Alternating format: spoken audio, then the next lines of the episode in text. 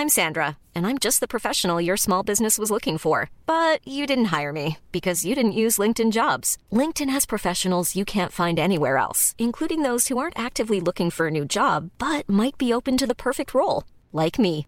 In a given month, over 70% of LinkedIn users don't visit other leading job sites. So if you're not looking on LinkedIn, you'll miss out on great candidates like Sandra. Start hiring professionals like a professional. Post your free job on linkedin.com/people today. Quality sleep is essential. That's why the Sleep Number Smart Bed is designed for your ever-evolving sleep needs. Need a bed that's firmer or softer on either side? Helps you sleep at a comfortable temperature? Sleep Number Smart Beds let you individualize your comfort so you sleep better together. JD Power ranks Sleep Number number 1 in customer satisfaction with mattresses purchased in-store. And now, save 50% on the Sleep Number limited edition Smart Bed for a limited time. For JD Power 2023 award information, visit jdpower.com/awards. Only at a Sleep Number store or sleepnumber.com. Hey, it's Paige DeSorbo from Giggly Squad. High quality fashion without the price tag. Say hello to Quince.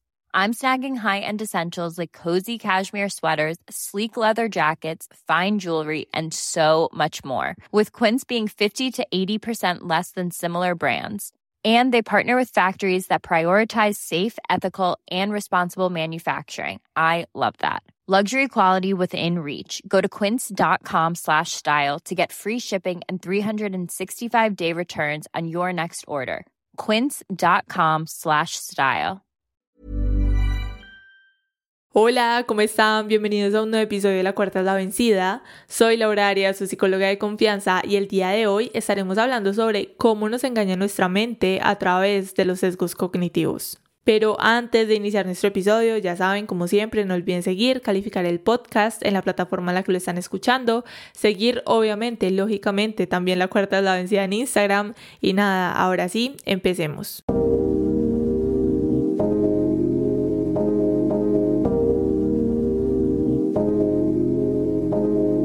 Bueno, les quiero contar que este tema de hoy me emociona muchísimo. O sea, ustedes no se imaginan cuánto me emociona, porque mm, sé que es algo que les va a ayudar mucho a ustedes a acercarse a ustedes mismos y a entender ese diálogo interno para poder empezar a hacer algunas modificaciones. Les cuento que estos sesgos cognitivos nosotros lo vemos a través de todo, todo, todo en nuestra vida. Si ustedes buscan en internet, hay sesgos para absolutamente todo, que ventas, un montón de cosas, pero hoy los vamos a estar hablando desde el enfoque cognitivo-conductual. Y yo sé que ustedes estarán diciendo como, ay Laura, como así, o sea, no nos enredes con esas palabras tan raras, haz esto sencillo. Y les cuento que esto lo que es es un enfoque terapéutico que se utiliza para identificar pensamientos y comportamientos disfuncionales o problemáticos para la persona. Entonces, digamos que en resumen, esto nos habla de que nuestras emociones, nuestros pensamientos y nuestras conductas están súper, súper conectadas y es desde allí que se trabaja ese enfoque, el cual pues si les cuento personalmente es el que yo utilizo como psicóloga en el proceso de acompañamiento psicológico pues para poder llevar los procesos. Pero bueno, antes de nosotros hablar, eso desde allí de la terapia cognitivo-conductual, pero antes de empezar a hablar sobre los sesgos cognitivos y explicarles un poco sobre ello, hablemos también sobre las creencias, porque mm, es desde allí donde surge todo esto. Si nosotros hablamos de las creencias irracionales, podemos decir que son pensamientos que nos generan emociones negativas y que estas emociones negativas se manifiestan a causa de algo que nos pudo haber ocurrido en nuestra vida.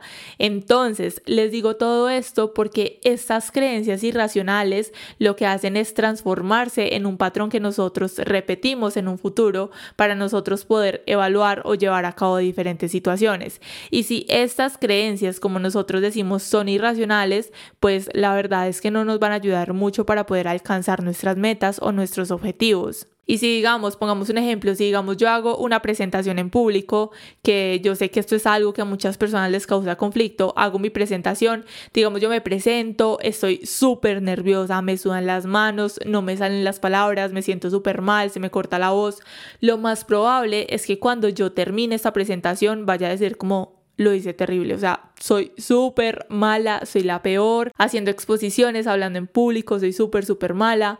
Y luego, digamos que en un tiempo específico, digamos en un mes, tengo otra exposición, otra presentación y me pasa absolutamente lo mismo. Entonces es desde aquí donde se va repitiendo este patrón. Empezamos a estar súper prevenidos y a decir y a concluir que somos malos hablando en público y que simplemente no tenemos la capacidad para hacerlo.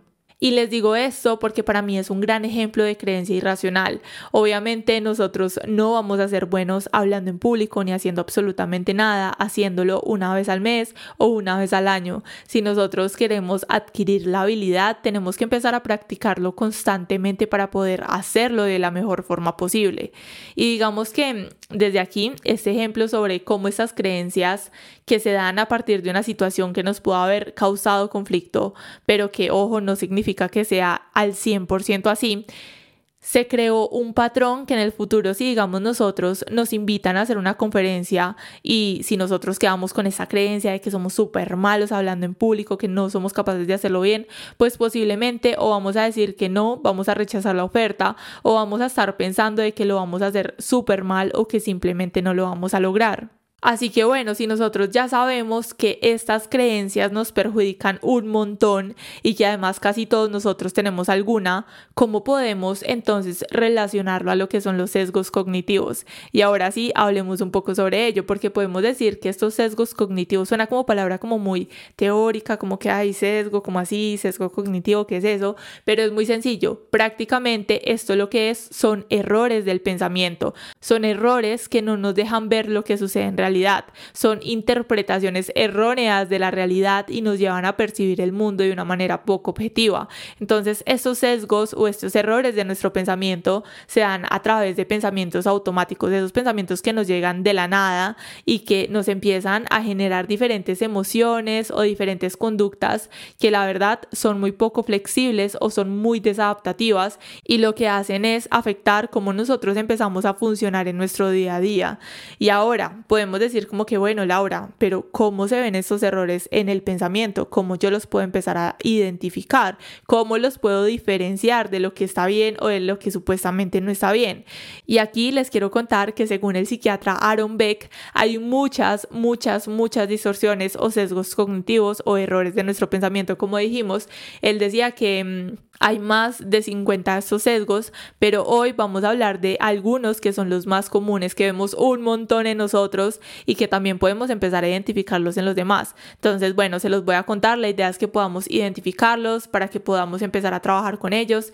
Y antes de empezar a hablar sobre esto, quiero hacer la aclaración y es que todos estos sesgos, estos errores del pensamiento, como les decía al inicio, se trabajan a través de la terapia cognitivo-conductual. Ustedes saben que en psicología y en toda la vida. Yo creo que hay un montón de cosas, un montón de tipo de terapias, un montón de orientaciones, de enfoques, hay un montón de todo. Y digamos, este es un enfoque en la parte de psicología cognitiva. Entonces, esto normalmente lo trabajan los psicólogos, lo trabajan con los pacientes o con las personas que estén atendiendo, pero yo hoy quise hablar de esto con ustedes porque me parece importante, porque siento que independiente de que, claro, esto se trabaja en terapia, creo que es importante que nosotros podamos identificar ese diálogo interno para nosotros conocernos un poco más, para estar más cerca de nosotros y para que podamos, como les decía al inicio, hacer algunas modificaciones desde allí. Entonces, bueno, nada, ahora sí, empecemos. El primero que tenemos de estos sesgos cognitivos o como decíamos, mejor digamos, errores del pensamiento, tenemos lo que es el pensamiento dicotómico. Yo sé, los nombres suenan muy raros, pero es mucho más sencillo de lo que nosotros creemos.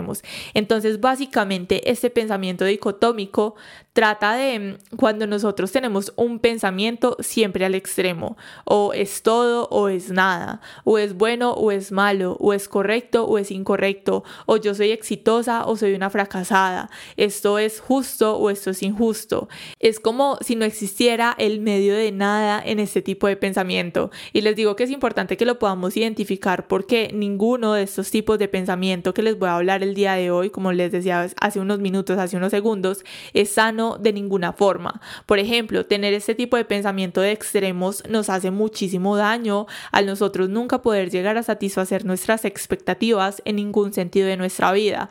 Por ejemplo, vamos a poner un ejemplo más de la vida real y que yo sé que va a sonar un poquito extremo. Digamos, estoy en una relación, yo estoy en esa relación y en esa relación yo tengo como ciertos estándares, como que permito esto, siento que tengo mis límites muy, muy marcados. Entonces, pienso que al mínimo inconveniente, que ojo, sabemos que hay de inconvenientes a inconvenientes, pero bueno, vamos a poner el ejemplo, al mínimo inconveniente yo digo como que no, esto no me lo paso. Entonces vamos a poner el ejemplo más, más ejemplo, que de verme con mi pareja, ¿cierto? Yo tengo ya estos límites, estos estándares, como les decía, entonces que de verme con mi pareja a las 6 de la tarde. Entonces quedamos de vernos a las 6 de la tarde, todo normal, me organicé, estoy lista antes de las 6 y resulta que son las 6, 6 y 10, 6 y 15, nada que llega mi pareja llega a las 6 y 20. Y es aquí donde empiezo a pensar como que no, o sea, conmigo se tiene que sí o sí ser puntual, o se es puntual o simplemente no se está conmigo. Y eso es algo que no tolero y para mí ya es razón suficiente para terminar la relación, no me lo paso, finalizo esta relación. Entonces digamos que este ejemplo se ve como algo extremo, pero les digo que es real. Hay muchas personas que es el 100% o simplemente no se es. Cuando si nos ponemos a pensar y vemos un poco más allá y la realidad es que el 80 80% no es un mal número. Y también es algo que lo podemos relacionar al perfeccionismo. Creo que desde aquí algo que las personas que tienen este tipo de pensamiento pueden empezar a trabajar es la flexibilidad, porque si vamos a extremos a pensamiento de que se es o no se es, o digamos o que somos muy perfeccionistas o que las cosas tienen que ser de este modo, siento que desde aquí lo que se tiene que trabajar, vuelvo y digo, es la flexibilidad porque el nosotros creer que es todo o es nada nos hace muy rígidos mentalmente. Así que desde aquí, si ustedes identifican este tipo de pensamiento en ustedes, pues empiecen a trabajar en esa flexibilidad. Realmente el 80% es un mal número o el 90% no es suficiente, cómo lo podemos poner en perspectiva y cómo podemos empezar a ser más flexibles. Algo que también quiero dejar claro desde aquí, desde el inicio que estamos hablando de estos errores del pensamiento, es que nosotros podemos tener o un tipo de estos errores de pensamiento o podemos tener varios. Hoy les voy a hablar de varios, la idea es que ustedes se puedan identificar, ojalá que no se identifiquen con absolutamente todos, pero que ustedes puedan ver de que no solamente es uno, sino que podemos tener varios y desde aquí podemos empezar a notar cómo realmente esto nos está afectando o nos ha estado afectando a lo largo de nuestra vida. Entonces, bueno, desde ahí tenemos el primero, todo o nada básicamente. El segundo que tenemos es la magnificación.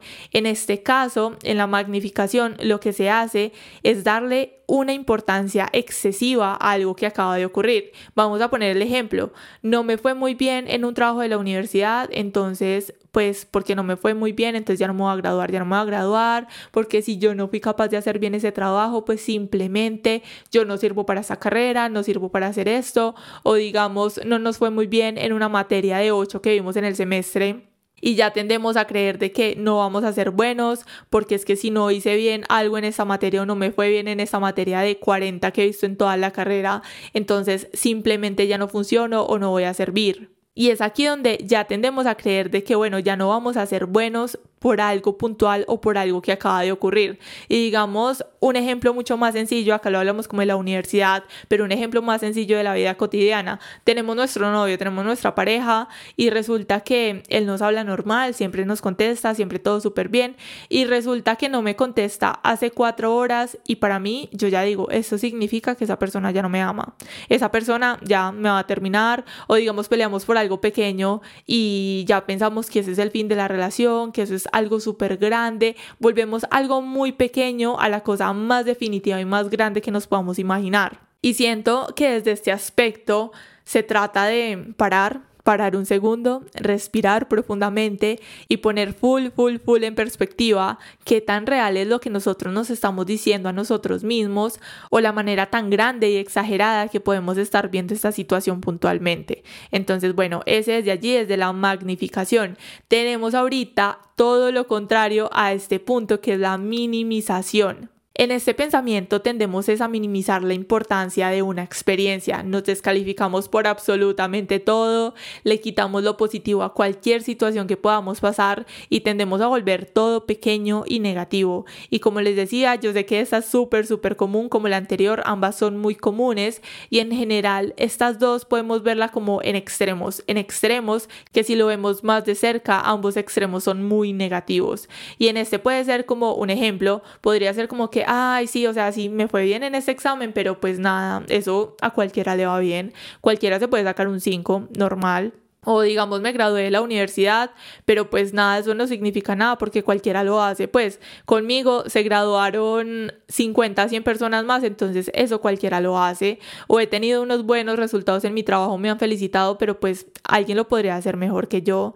Y algo que me parece muy importante en este aspecto es poder mirar hacia atrás. Siento que desde aquí se trata en nosotros mirar hacia atrás, darnos cuenta y observar cada uno de los pasos que hemos dado para lograr aquello que que estamos minimizando, porque mm, si ponemos en perspectiva cuánto nos costó llevarlo a cabo, cuánto nos esforzamos, cuánto tiempo nos demoramos, cuánto estudiamos o trabajamos por ello, y cuando nosotros paramos a ver esto, a observarlo, a respondernos este montón de preguntas, a ponerlo en perspectiva, nos damos cuenta de que no cualquiera lo puede llevar a cabo. Y si digamos que hay otras personas que también lo han hecho o si lo pueden llevar a cabo, pues esto no significa o no es sinónimo de que mis esfuerzos luchas y éxitos sean menos y que yo tenga por qué andar por la vida minimizando todo lo que voy haciendo y todo lo que debería tener un reconocimiento. Yo creo que desde acá algo y que les voy a compartir es muy personal y eso es algo que yo antes normalmente hacía como que lo veía todo muy normal, como que sí, me esforcé por hacer esto, pero pues normal, eso cualquiera lo hace. Y recuerdo de un momento en específico cuando me iba a graduar de la universidad, creo que se lo compartí en otro episodio, de los primeros episodios, y es que me sentí a hablar con mi pareja porque a mí me decían como que Laura, tú eres súper berraca, tú haces las cosas, te empeñas mucho por hacer las cosas. Y yo decía como que normal, o sea, no entiendo por qué me están diciendo esto si esto es normal. Y hubo un momento Recuerdo un día que me senté con mi pareja y hablamos como que, ay, venga, sí, la universidad fue súper difícil, como cada semestre y tal, y nos pusimos a hablar sobre cómo hice para pagar cada uno de los semestres, cómo fue el esfuerzo, cómo fue el trabajo, en que tuve que trabajar, qué tuve que hacer. Y recuerdo que ese día yo me quedé en shock porque pensé como, nosotros tanto que minimizamos todo lo que hacemos. Y yo había andado minimizando todo el proceso de la universidad cuando realmente sí fue duro. Y fue ese momento en el que dije venga esto sí fue duro. Y sí tengo que darme el valor y tengo que darme como la felicitación de que hice ese trabajo por tanto tiempo y que no fue nada sencillo entonces el nosotros andar por la vida minimizando todo lo que vamos haciendo todos nuestros esfuerzos creo que es una manera muy triste de vivir. Y vuelvo y les digo un buen ejercicio es mirar hacia atrás y pensar como, venga, ¿cuál fue cada uno de los pasos o cuál ha sido cada uno de esos pasos que yo he dado para poder lograr y hacer todo esto que llevo recorrido? Y bueno, continuando, tenemos también otro error en el pensamiento que es la interferencia arbitraria. Este tipo de pensamiento lo podemos dividir en dos. Uno que sería el creer saber qué piensan los demás desde un aspecto negativo y el otro que sería el creer saber qué es lo que va a pasar también desde un aspecto negativo. Entonces, acá les quiero decir que desde este aspecto, aunque se puede dividir en dos, algo que lo caracteriza es que ambos no tienen ninguna sustentación. Es como que yo creo saber qué es lo que piensan los demás o estoy segura de saber qué es lo que está pensando X persona, pero ni siquiera tengo una prueba, ni siquiera tengo una audio, un chat, no tengo nada para sustentar ese pensamiento o eso que yo creo saber. O digamos en la otra parte de creer saber qué es lo que va a pasar, pues nosotros por más que podamos predecir, podamos decir como que mm, creo que eso puede pasar, pues no sabemos en realidad qué es lo que va a pasar en el futuro. O sea, yo no sé ni qué va a pasar dentro de una hora que probablemente yo pueda decir como que sí voy a hacer esto o tengo esto planeado, pero todo puede suceder. Entonces digamos que mm, desde acá no tenemos ninguna sustentación para creer saber qué es lo que piensan los demás o para creer saber qué es lo que va a pasar desde un aspecto negativo. Entonces vamos a poner algunos ejemplos. En la primera parte, digamos, yo voy a un evento social, voy a un evento social o una fiesta, lo que sea, y pienso que todas las personas que me están mirando se están burlando de mí, o que si hablé o dije algo, esas personas están pensando que lo que estoy diciendo o lo que dije es ridículo y no tiene nada que ver. Es el nosotros suponer que es lo que están pensando los demás, como les acabo de decir. Y en este otro lado, por ejemplo, tenemos el saber o el creer saber qué es lo que va a pasar. Si digamos, yo salí a la calle y pienso como que no, voy a salir a la calle o me voy a montar en un bus o me voy a montar en un taxi o en mi moto o en mi carro y algo va a pasar, yo sé que algo va a pasar, que me voy a accidentar o va a pasar algo. O si digamos yo hago esto o alguien hace algo más, pues yo sé que va a pasar esto otro. Y digamos que una característica en esto y que es muy importante y es que por más que nosotros por allá en el fondo, fondo, fondo, fondo, sepamos que esto es algo irracional, aún así estamos súper convencidos de que así es. Y que si ustedes lo ven desde aquí, si ustedes lo analizan, esto es algo que está muy conectado a lo que es la ansiedad. Y les quiero decir que todo esto que les vengo diciendo, todo esto de los errores del pensamiento, como les decía al inicio, se trabajan comúnmente a través de esta terapia cognitivo-conductual que también normalmente se trabaja para casos de ansiedad, para casos de depresión y para casos de fobias. Y por esto es que vemos que estos pensamientos son tan negativos y nos pueden causar tanto daño. Y bueno, continuando, tenemos también lo que es la abstracción selectiva. En este tipo de pensamiento lo que hacemos es que tendemos el considerar un detalle y transformar toda la situación como negativa. Un ejemplo claro y sencillo sería como, bueno, les voy a poner un ejemplo del podcast, un ejemplo personal, digamos. Supongamos, 20 personas, 30 personas me dijeron que les gustó el episodio. Me dieron Lau, está súper bueno, está buenísimo, me encantó, me ayudó muchísimo, pero justo llegó una persona y me dijo, no me gustó. No me gustó para nada este episodio, me pareció terrible. Entonces, Millions of people have lost weight with personalized plans from Noom, like Evan, who can't stand salads and still lost 50 pounds. Salads, generally, for most people, are the easy button, right? For me, that wasn't an option. I never really was a salad guy. That's just not who I am. But Noom worked for me. Get your personalized plan today at Noom.com. Real Noom user compensated to provide their story. In four weeks, the typical Noom user can expect to lose one to two pounds per week. Individual results may vary. Hiring for your small business? If you're not looking for professionals on LinkedIn, you're looking in the wrong place. That's like looking for your car keys in a fish tank. LinkedIn helps you hire professionals you can't find anywhere else, even those who aren't actively searching for a new job but might be open to the perfect role. In a given month, over 70% of LinkedIn users don't even visit other leading job sites. So start looking in the right place. With LinkedIn, you can hire professionals like a professional. Post your free job on linkedin.com slash people today. Entonces, yo a pesar de que tengo estas 20 o 30 personas que me dijeron que les gustó mucho y llegó esta única persona que me dijo que no le había gustado, yo ya empiezo a pensar, es que no lo hice bien. Tiene toda la razón, no lo hice bien me quedó súper malo este episodio, de verdad que no soy capaz de hacer las cosas bien, no soy capaz de hacer los episodios bien, si ve, me esfuerzo y aún así no lo hago bien.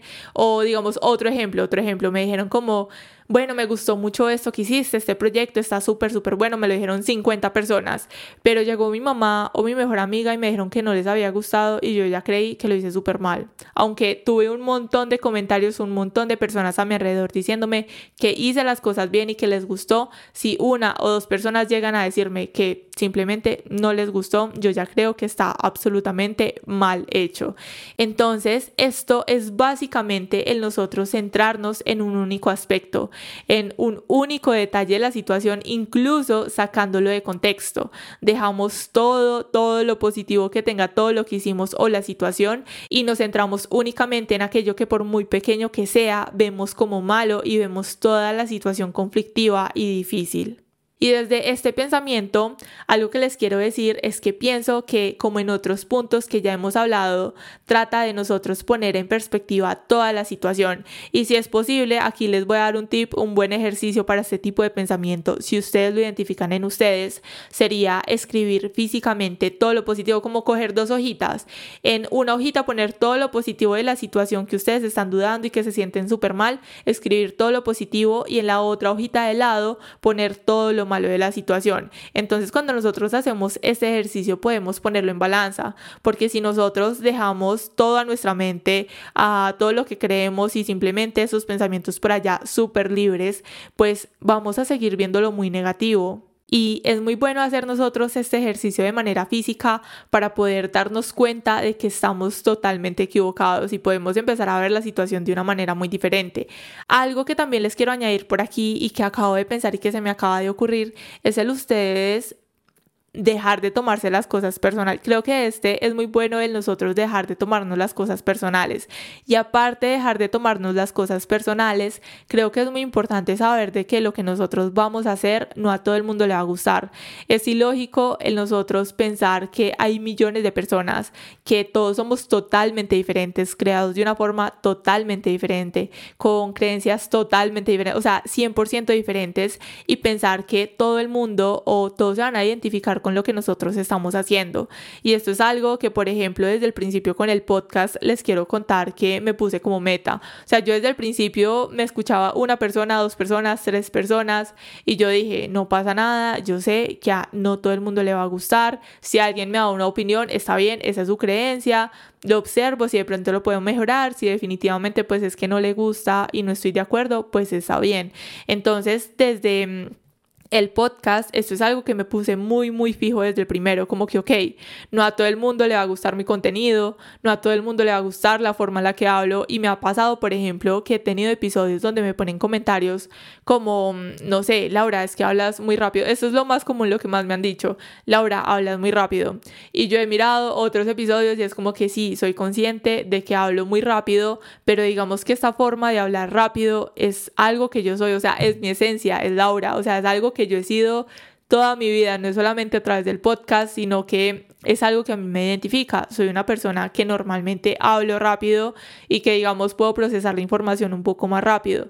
Entonces, aunque lo he empezado a trabajar, aunque he tratado de ser más consciente, hablarlo un poco más despacio, yo sé que igual aún hablo rápido y es más, en uno de los últimos episodios me pusieron un comentario como lo haces bien, pero hablo un poco más despacio yo soy como que, como así? No, Amix, yo ya he tratado de hacerlo.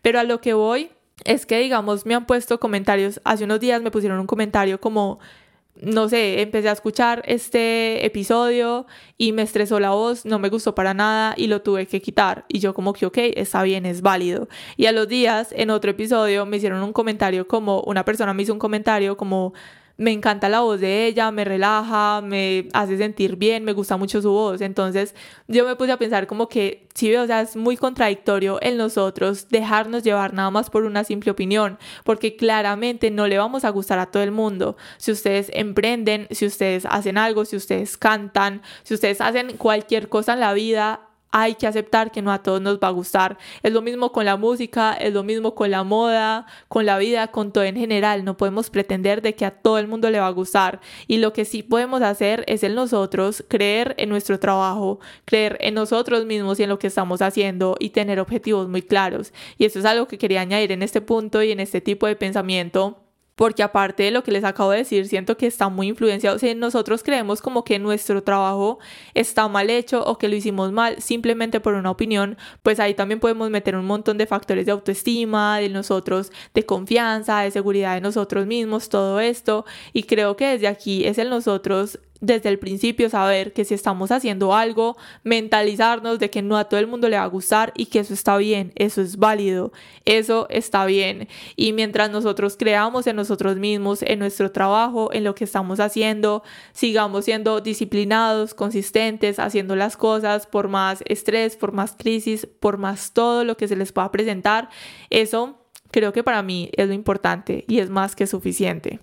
Bueno, y cerrando esa reflexión, continuemos con el siguiente error del pensamiento, que sería la generalización excesiva.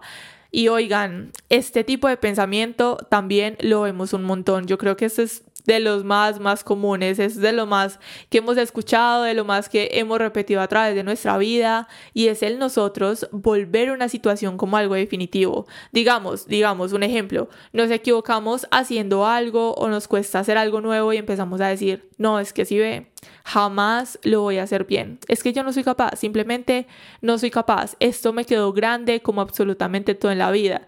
Y aparte de que generalizamos una situación o algo, también lo que tendemos a hacer es poner etiquetas globales, como no, es que si ve, es que yo no sirvo para nada, es que soy una fracasada, es que yo soy una persona incapaz.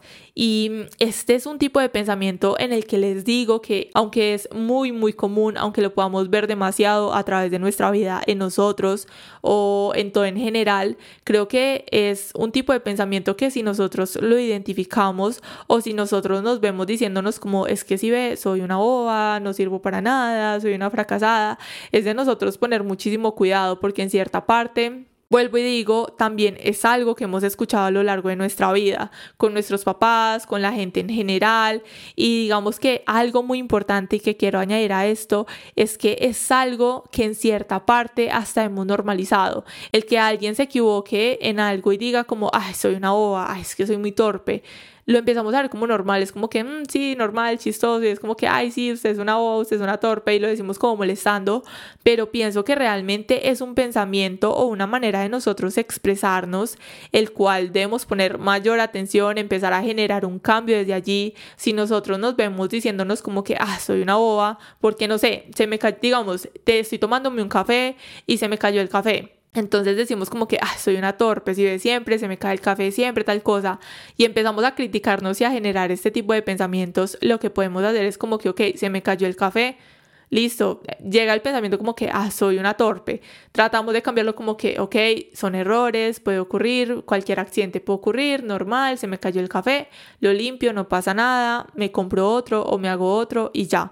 Cuando nosotros empezamos a generar este cambio de nuestro pensamiento de una forma más consciente, les digo que nos ayuda un, un, un montón.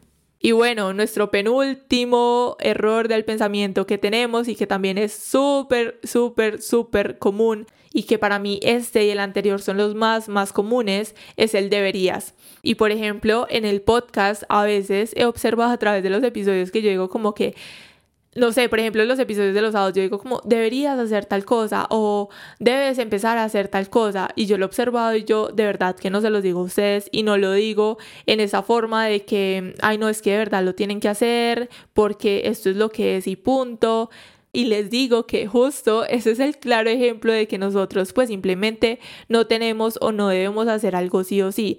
Pero que también algo desde aquí que les quiero decir es que para mí, bueno, también es como el ejemplo de que este tipo de pensamiento se vuelve súper común en nuestro día a día. Que nosotros lo decimos como de una forma tan inconsciente que mm, no lo estamos diciendo. Por ejemplo, yo no lo digo en el podcast como para obligar a nadie o para decirles como tienen que hacer esto, pero que en cierta parte lo estamos comunicando de una forma inconsciente. Entonces el yo decir como que debo hacer esto y esto y esto, yo debería hacer esto, creo que mm, también es poner en perspectiva qué es y qué no es importante para nosotros, porque en muchas ocasiones nos llenamos de es que yo debería hacer esto, es que yo debería o debo hacer esto cuando en realidad ni siquiera queremos hacerlo, a diferencia de que yo diga como que no, es que yo debo hacer esto porque es parte de mi trabajo o es parte de lo que yo disfruto o es parte de lo que a mí me gusta o es parte de lo que estoy haciendo en mi día a día para lograr esas metas, creo que de aquí depende mucho de cómo lo veamos cada uno de nosotros,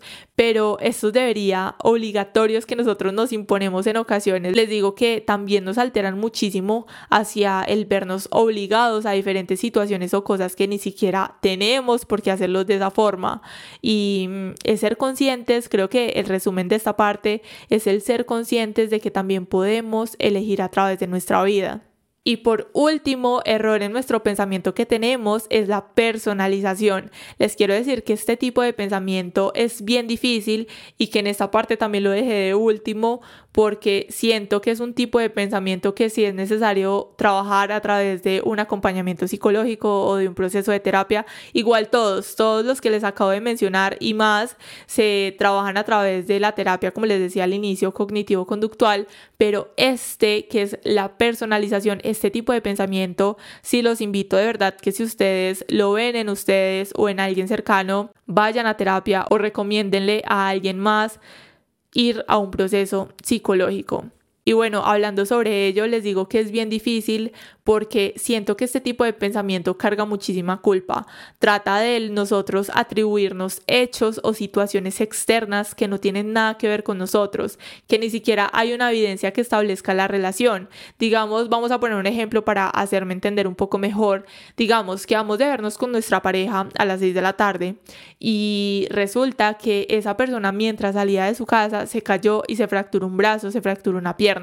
Y empezamos allí a nosotros a pensar como, ay, sí si él no hubiera salido para venir a mi casa, seguramente no le hubiera pasado nada, seguramente estaría bien. Y esto, por lo tanto, es mi culpa. Es que yo tengo la culpa porque justo él venía para mi casa y por eso se fracturó. O digamos también, esto lo escuchamos mucho y lo vemos mucho a través de casos de muerte de alguien, por ejemplo, que las personas sin tener lógicamente nada que ver, sienten que tienen la culpa y asumen toda la responsabilidad. No, es que él murió o ella murió y fue por mi culpa, porque justo el día que murió o el día que le pasó esto me estaba haciendo un favor a mí. Entonces asumimos toda la responsabilidad de situaciones que ni siquiera lógicamente vuelvo y digo tienen nada que ver con nosotros. Entonces desde esta parte sí les recomiendo de que si les pasa, si sienten mucha culpa por hechos que ustedes ni siquiera tienen nada que ver, acudan a un proceso psicológico desde esta parte, vuelvo y les digo, se lo súper recomiendo. Y bueno, digamos que a través de todos estos sesgos, de todos estos errores del pensamiento que acabamos de hablar, les quiero decir algo muy importante y es que mm, estos pensamientos no se dan por la situación como tal, no se da porque nos sentimos de cierta forma, no se da porque pasó esto y esto, sino que se dan por la interpretación que nosotros hacemos sobre cómo nosotros percibimos la situación y cómo la vemos. Entonces, desde esta parte, justo se la explicaba ayer a mi pareja que le está diciendo como que voy a hacer este episodio sobre esto y esto, y él me decía como, ah, ok, entonces este pensamiento, por ejemplo, a mí me dijeron cuando estaba pequeño que era malo en matemáticas. Entonces, porque me dijeron que era malo en matemáticas, yo soy malo en matemáticas y entonces me lo creí. Y digamos que desde ahí estuvimos hablando un poco y la realidad es que pongamos el mismo ejemplo. Nos dijeron cuando estábamos en el colegio que éramos malos en matemáticas. Entonces digamos que lo que crea estos errores en el pensamiento o estos sesgos cognitivos no es como tal la situación de que esa profesora nos dijera que éramos malos en matemática, sino cómo nosotros interpretamos esa situación, cómo percibimos eso que nos dijeron y cómo nosotros lo volvimos parte de nuestro sistema de creencias, cómo dijimos como que, ok, ella me dijo que yo era mala en matemáticas o me dijo que era malo en matemáticas y yo lo percibí de una forma en la que lo creí y sí, yo lo veo de esa forma y yo soy mala en matemáticas. A diferencia que si nosotros quizá hubiéramos dicho como que, ok, esa profesora me dijo que era mala en matemáticas, pero yo no lo veo de esa forma, yo soy buena, simplemente ella no me lo explica de una forma en la que yo lo pueda aprender de la mejor manera. Entonces digamos que es desde ahí como nosotros percibimos y cómo creemos esas situaciones que nos ocurren. Y aparte de esto, también les quiero decir que esos errores en el pensamiento lo que hacen es alterarnos emocionalmente y comportamentalmente. Porque si ustedes lo observan, el que ustedes hayan pensado como no soy capaz, es que soy muy mal haciendo esto y esto, si ustedes se ponen a pensar y ponen atención los sentimientos o las emociones que aparecen en esos momentos cuando ustedes empiezan a tener ese tipo de pensamientos. Es de sentirse súper tristes, súper agobiados, abrumados. Y desde aquí vuelvo y les digo, esto altera un montón emocionalmente y comportamentalmente. Aparte que esto también disminuye la resolución de problemas porque estamos culpándonos de un montón de cosas, creyéndonos incapaces y simplemente no podemos ver cómo solucionar la situación que estamos atravesando. Y por lo tanto también les quiero decir que esto nos limita un montón.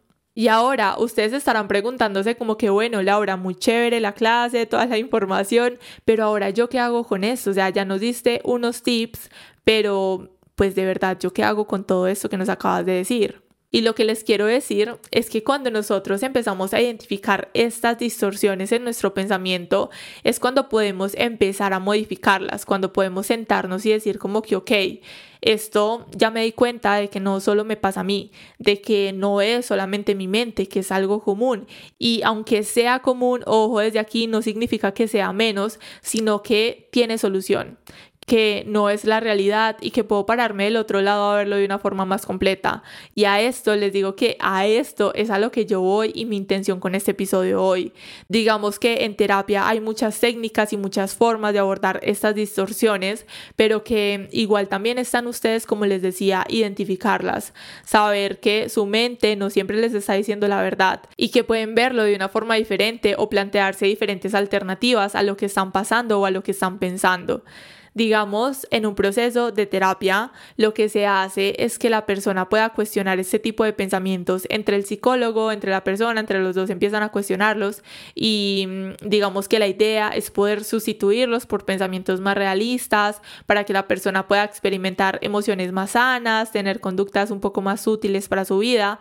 Básicamente eso, desde ahí les resumí cómo es el proceso, básicamente es eso, que yo sé que desde aquí suena muy simple, pero que la verdad es que ya un proceso y que vuelvo y digo, esto normalmente se hace en un acompañamiento o terapia psicológica, pero yo hoy realmente quería hablárselos porque independientemente de que se haga con un psicólogo o no, como ustedes lo hagan, también nosotros podemos empezar a generar cambio en nuestros pensamientos independientemente de si vamos al psicólogo o no vamos al psicólogo, porque muchas personas creen que ir al psicólogo es la solución de sus problemas, pero la realidad es que el psicólogo lo que hace es darles a ustedes herramientas, les va a ayudar a ver las cosas de una forma diferente, pero si ustedes no ponen de su parte, la verdad es que ni escuchando 10.000 podcasts ni haciendo 3 años de terapia van a ver una diferencia.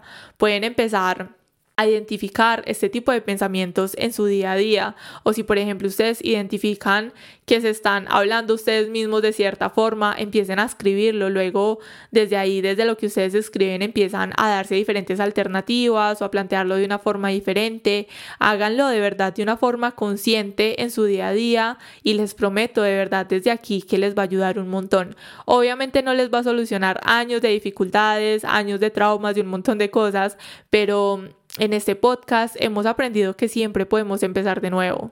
Recuerden que lo que a ustedes los rodea o las situaciones que pasan no siempre son lo que los hace sentir mal, sino que es la interpretación que ustedes le dan a esas situaciones. No es una tarea fácil, les digo, no es fácil, pero lo podemos conseguir poco a poco. Saben que la cuarta es la vencida y que como les dije hace unos instantes, siempre, siempre, siempre podemos empezar de nuevo.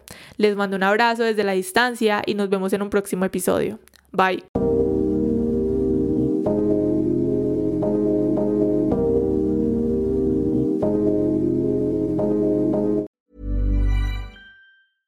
Imagine the softest sheets you've ever felt. Now imagine them getting even softer over time. That's what you'll feel with Bowl and Branch's organic cotton sheets. In a recent customer survey, 96% replied that Bowl and Branch sheets get softer with every wash. Start getting your best night's sleep in these sheets that get softer and softer for years to come. Try their sheets with a 30-night guarantee. Plus, get 15% off your first order at bowlandbranch.com. Code BUTTERY. Exclusions apply. See site for details.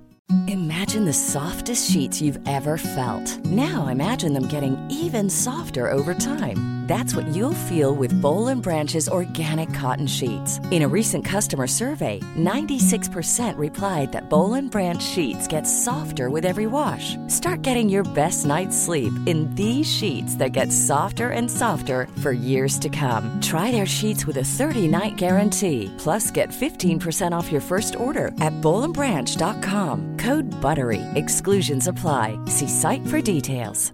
Mom deserves the best, and there's no better place to shop for Mother's Day than Whole Foods Market. They're your destination for unbeatable savings, from premium gifts to show-stopping flowers and irresistible desserts. Start by saving 33% with Prime on all body care and candles. Then get a 15-stem bunch of tulips for just $9.99 each with Prime. Round out Mom's menu with festive rosé, irresistible berry chantilly cake, and more special treats. Come celebrate Mother's Day at Whole Foods Market.